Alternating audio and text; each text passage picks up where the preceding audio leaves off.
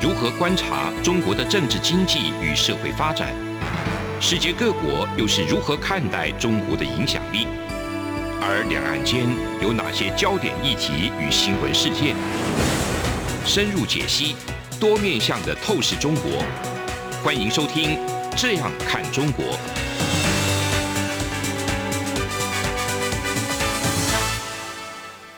各位听众您好，我是主持人蔡明芳，欢迎收听中央广播电台的《这样看中国》节目蔡明芳时间。那我们今天节目之中呢，要来跟各位听众朋友分享的两个主题哈，那一个是有关于近期这个传出阿拉伯在未来卖石油给中国的时候，要以人民币来当做结算，以及我们会持续去讨论。这个乌俄的战争，那对于我们整体的这个经济的影响的一个情况，那我想这个是今天这个有传出来的一个新闻哈，是有关于沙地阿拉伯考虑要在中国哈出售石油的时候呢，接受人民币而不是美元。呃，我想在谈这个用人民币当做计价单位来购买石油的一个情况呢，其实已经进行了一段时间哈，至少已经超过五年了。那大家听到这样一个新闻，我想这个当然对于呃人民币是一个有一定的鼓舞的作用哈。如果它成真的话，这个还是仅止于传闻。但是它会不会成真，或以及成真以后，它对于整个美元的地位会不会影响，是我们在今天节目之中希望来讨论的。首先呢，它会不会成真，这个会立基于几个情况，因为呃，我想货币听起来它是一个这个。当做交易的一个单位，所以当沙地阿拉伯他们会想要用人民币当做一个结算的时候，也就是说，当我未来卖石油给中国，那中国用人民币直接支付给我，我也愿意收人民币，这个用人民币来结算嘛。在这样一个情况之下，有几个可能沙乌地阿拉伯会接受，它才会成真。第一个就是说，我对于中国的产品。中国的出口已经具有一定的这个进口的金额，也就是说，中国出口到沙乌地阿拉伯的东西，那个金额是蛮大的。那所以，我其实在跟中国贸易的时候，我用美金或用人民币来结算，其实无所谓，因为我付给中国的，只要中国愿意收，那就没有问题。所以在这样一个情况之下，除非中国。这个卖到沙乌地阿拉伯的东西够多，多到阿拉伯收进来的这个人民币，它可以直接呃拿来支付给中国，那才有用。那否则的话，就必须要有其他的国家，除非沙乌地阿拉伯他们一样卖石油给俄罗斯，那才有可能说哦，我那这个或者是沙乌地阿拉伯去跟俄罗斯买石油，然后付这个人民币给俄罗斯，俄罗斯也愿意收这样的一个货币呢，它才会。成真哈，就是阿拉伯真的会愿意接受人民币。另外一个比较重要，就是说，我觉得他要真的成真的几率，即便我只有做一块钱，那当然也是一个成真了哈。但是它会不会规模很大？那其实不要忘了哈，沙地阿拉伯它虽然石油蕴藏丰富，但是除了石油以外，它其他的资源是相对比较匮乏的，因为它毕竟还是一个。沙漠比较多的一个地区哈，所以它其他这个产品是相对比较匮乏，它必须要依赖的进口自然也就越多。那不管它的产品是来自于欧洲、来自于美国，我想这些国家应该不太可能跟你用人民币来做结算。也就是说，你的结算大概仅止于中国。所以如果你要收中国的人民币，就除非中国也愿意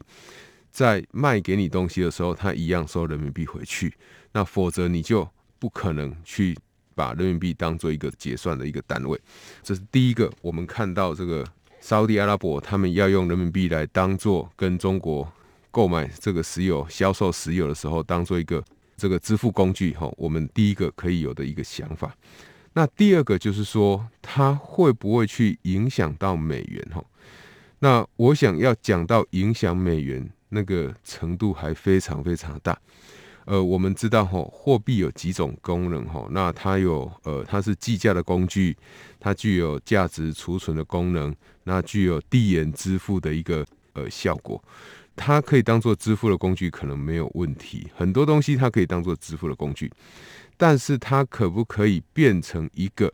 这个递延支付的标准、价值储存的这种功能呢？就必须要看它背后的发行者，它带给大家的这个信赖程度的高低。我想大家都可以知道，从这个中国大概在二零零九年。三月的时候开始要推行所谓的人民币国际化，那人民币国际化的过程之中，就希望先透过人民币的跨境交易。那你要用到人民币的这个跨境交易的时候，就必须要呃每一个国家都愿意用你的货币来做交易。它的跨境交易的意思就是说，它还没有到国际化。跨境的交易只是说，那我在这个中国以外的其他国家，比如说我在泰国。我在寮国，或我在韩国，我在俄罗斯，我会愿意用人民币来跟你做交易。那这个又回到我刚刚讲沙乌地阿拉伯的例子，就是为什么泰国会想要跟这个中国用人民币做交易呢？那一定是泰国本身，一方面我卖给你这个中国东西，你支付人民币给我。二方面，我也会去跟中国进口东西，所以当中国进口东西的时候，那呃，我跟中国进口东西，我可以用人民币卖给他的时候，那这个时候对我来讲是 indifference 哈，就无所谓的哈。而且我如果都用人民币结算，当然会有一个额外的好处，就是我可以避免汇兑的损失哈，因为不同币别的一个交易，它就会产生汇兑的损失嘛。就好比说，我们用台币。兑换美元，或用人民币兑换美元，或日币兑换美元，都会产生这个汇差。但是如果是你如果是相同币别的话，就不会。所以为什么我们有一些出口厂商，不管是像在我们台湾的厂商，或在中国的厂商，或越南的厂商，他们在跟外国厂商买东西的时候，自己本身卖东西给人家，人家支付你美元，他不会把所有的美元都换成自己本国的货币。因为他还是有可能会再继续需要进口这个外国，比如说美国它的机器设备。那我跟美国人买机器设备，当然美国人会收的就是美元，这毋庸置疑的。因此，在这样一个情况之下，当然为什么他会想要用相同货币去支付呢？就是要避免汇损嘛。我不用台币换回来又再换过去。所以对于沙地阿拉伯来讲，那当然会有这样的诱因。可是以目前就是沙地阿拉伯它卖给中国的石油的占比吼程度越来越高，当然中国对于沙乌地阿拉伯，它就有更大的声音可以去要求也好，谈判也好，希望沙乌地阿拉伯可以适度的用人民币来结算。但是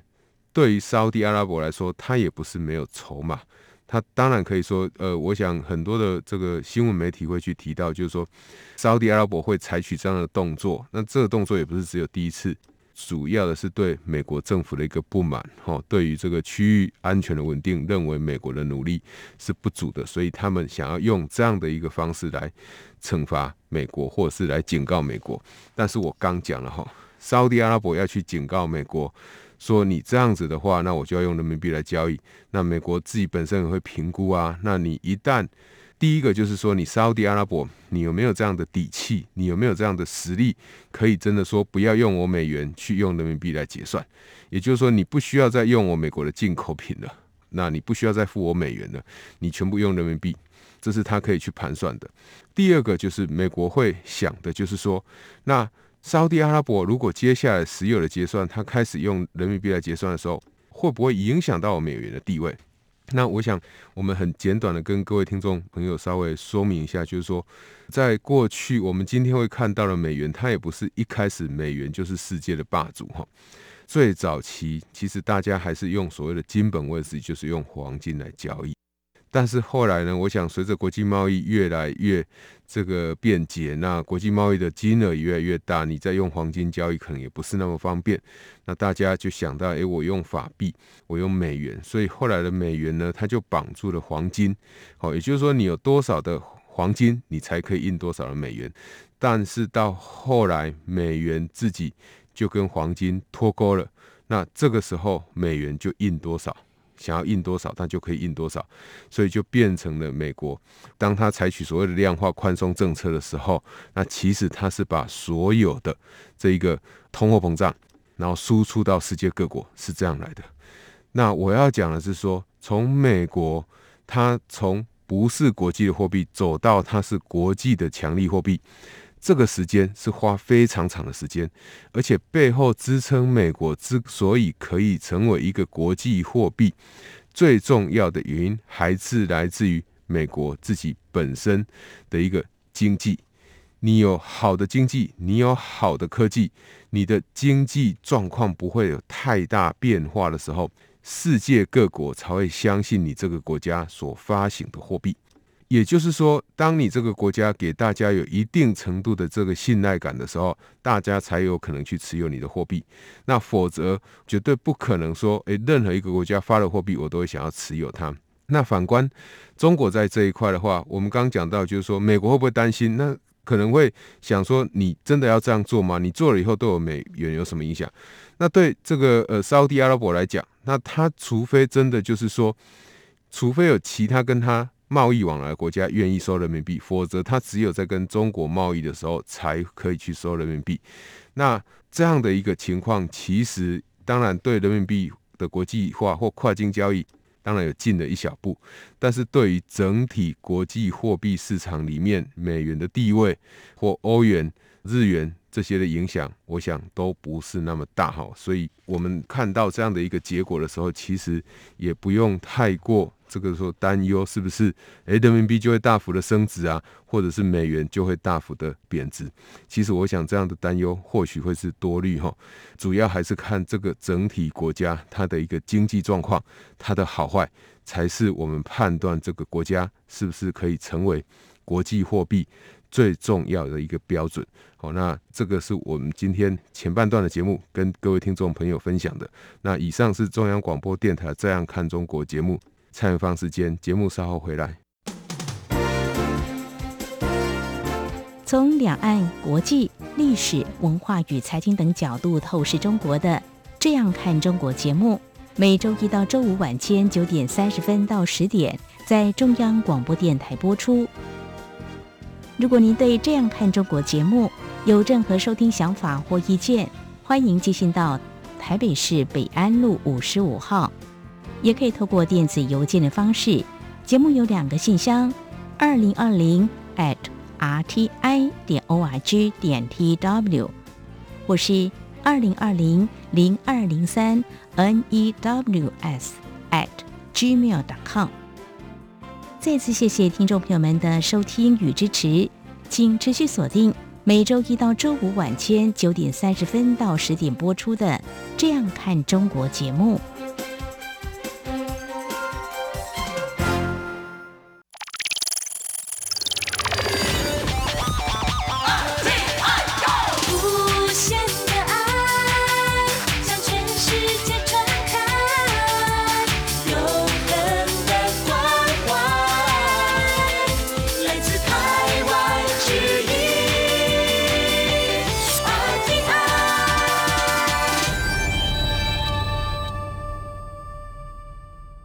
各位听众您好，呃，我是主持人蔡明芳，欢迎收听中央广播电台的《这样看中国》节目。蔡明芳时间，那我们在节目的前半段呢，跟大家提到的有关于这个沙乌地阿拉伯在这个今天传出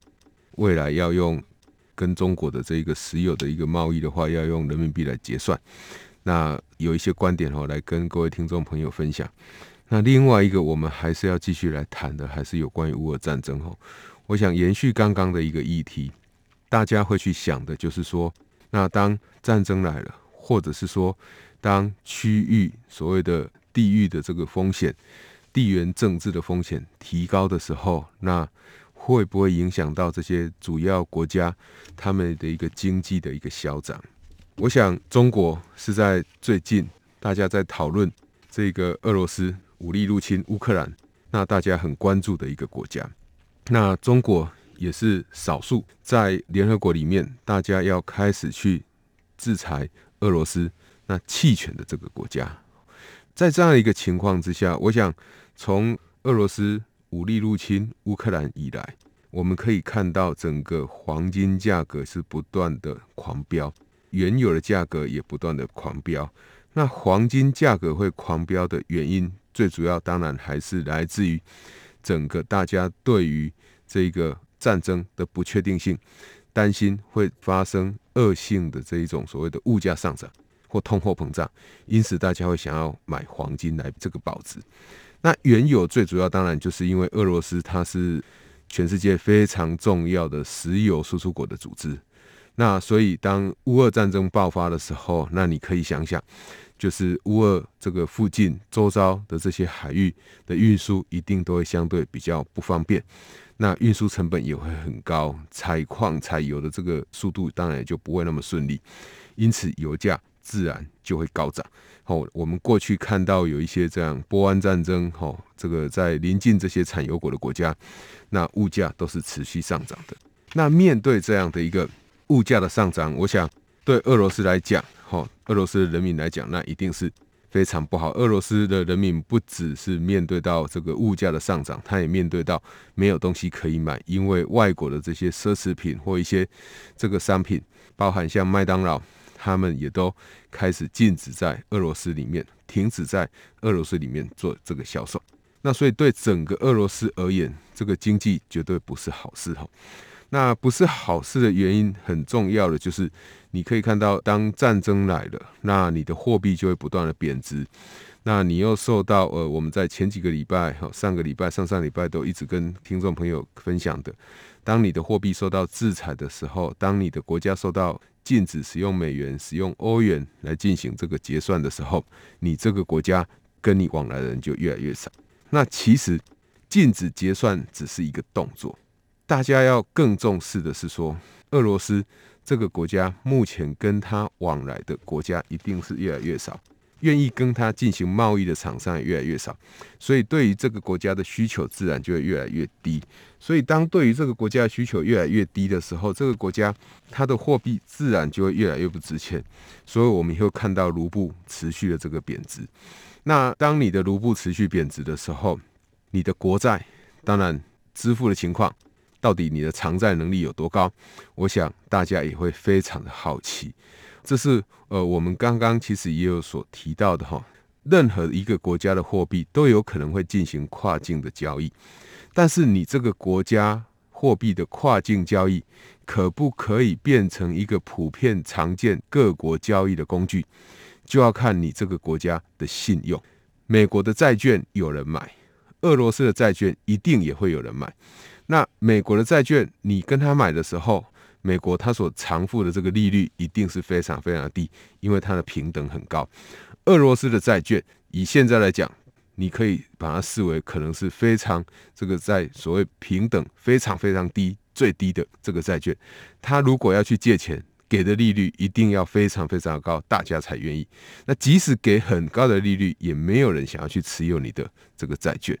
好，所以。当在这样一个情况之下，这债券反映了当然就是你这个国家国力的一个强弱。所以，当你整个国家这样往下走的时候，接下来对于整个世界的影响会有什么影响呢？我想大家要比较注意的、重要的，当然还是通货膨胀哈。因为在这个战争所引发的通货膨胀，那乌克兰是很大的世界的粮仓，俄罗斯是呃世界重要的天然气以及这个石油的输出国。我们在台湾里面，像我们会听到政府会告诉我们说，呃，我们台湾事实上来自于俄罗斯的这些燃气或燃油，其实非常非常少或几乎没有。那任何一个国家都有可能说，诶，从俄罗斯来的完全没有。但是不要忘了，因为石油它是一个呃世界的市场。那当某一个地区的石油供应出现问题，价格出现波动的时候，都会使得我们。看到这些石油市场的交易价格产生很大的波动，这也是为什么我们看到像布兰特原油它的这个价格会持续飙高很重要的一个原因。当这个价格持续飙高的时候，虽然台湾没有从乌克兰、没有从俄罗斯进口相关的这些商品或原物料，但是台湾。去跟外国厂商买这个产品的时候，我们所必须要支付的价格也是会跟着提高的。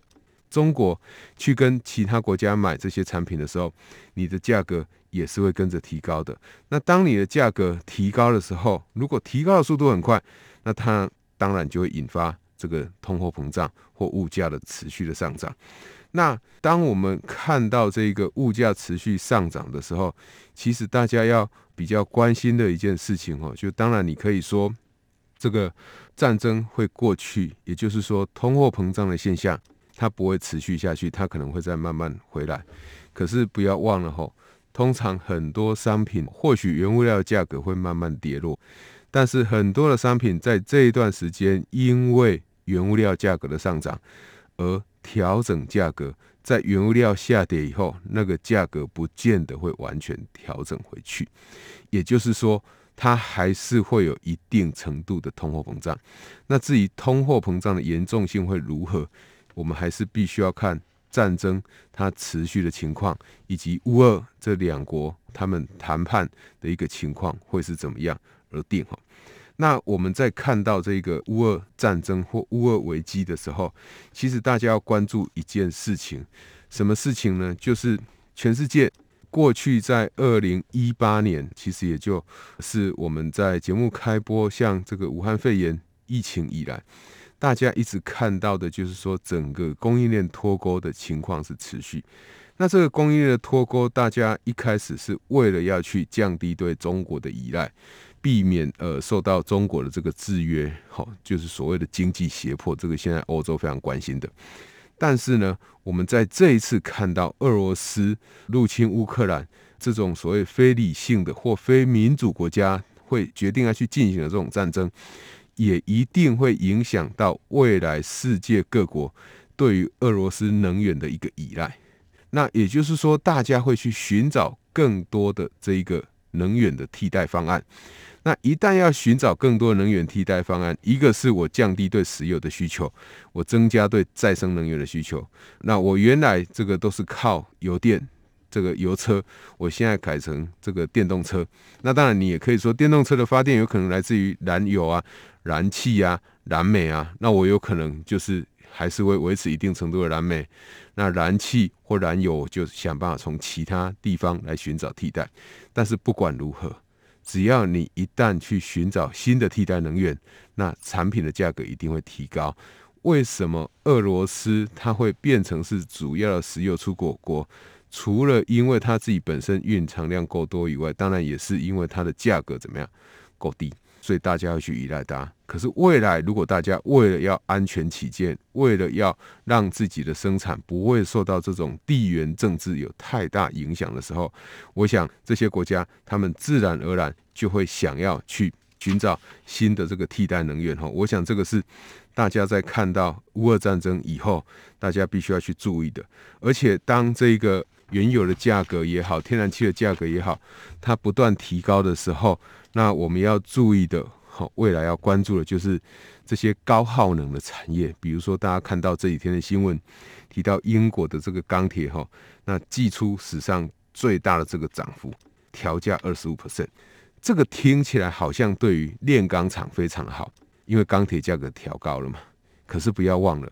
我们任何一个消费者，那或任何一个需要钢筋的人，他们都会有一个怨妇价格。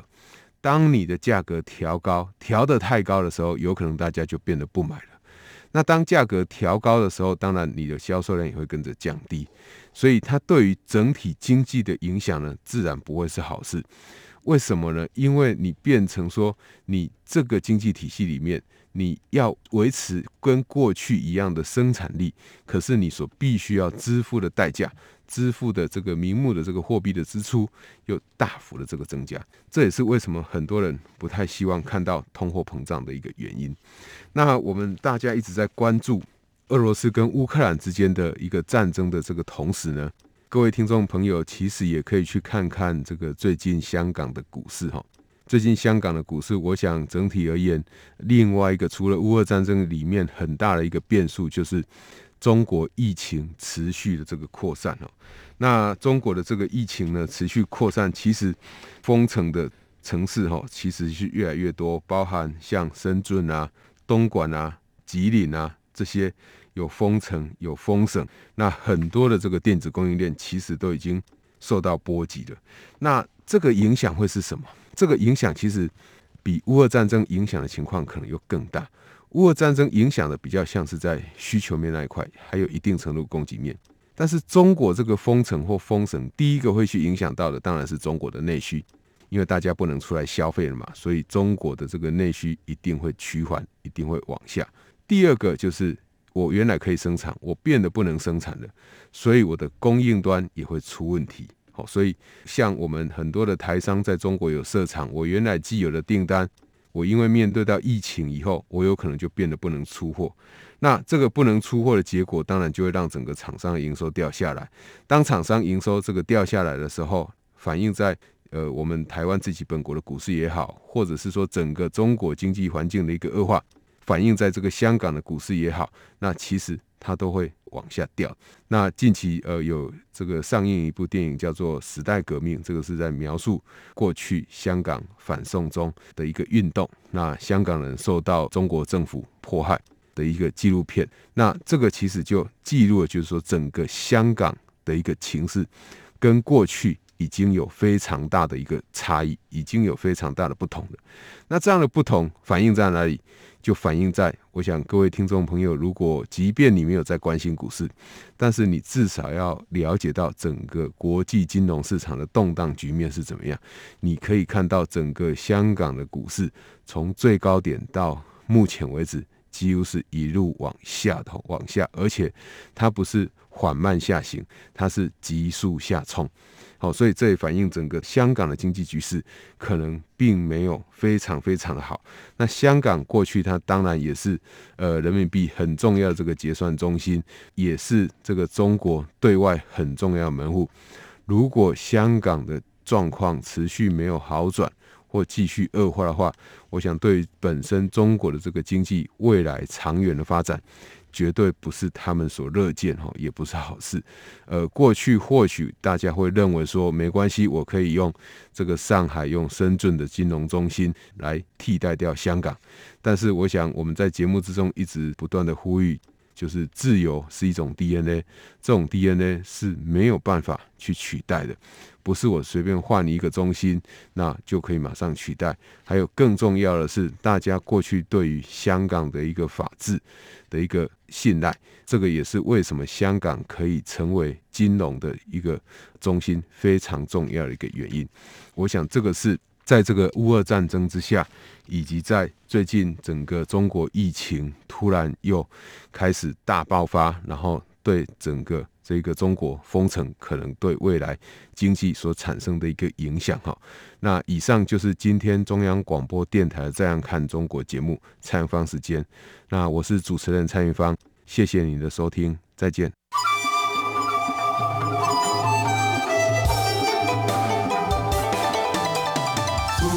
限的爱向全世界传开，永恒的关怀。来自台湾之音 RTI。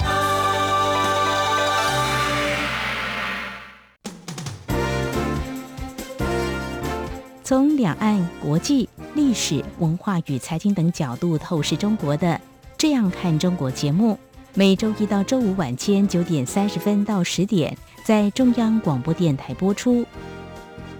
如果您对这样看中国节目有任何收听想法或意见，欢迎寄信到台北市北安路五十五号，也可以透过电子邮件的方式。节目有两个信箱：二零二零 at rti 点 org 点 tw，或是二零二零零二零三 news at gmail.com。再次谢谢听众朋友们的收听与支持，请持续锁定每周一到周五晚间九点三十分到十点播出的《这样看中国》节目。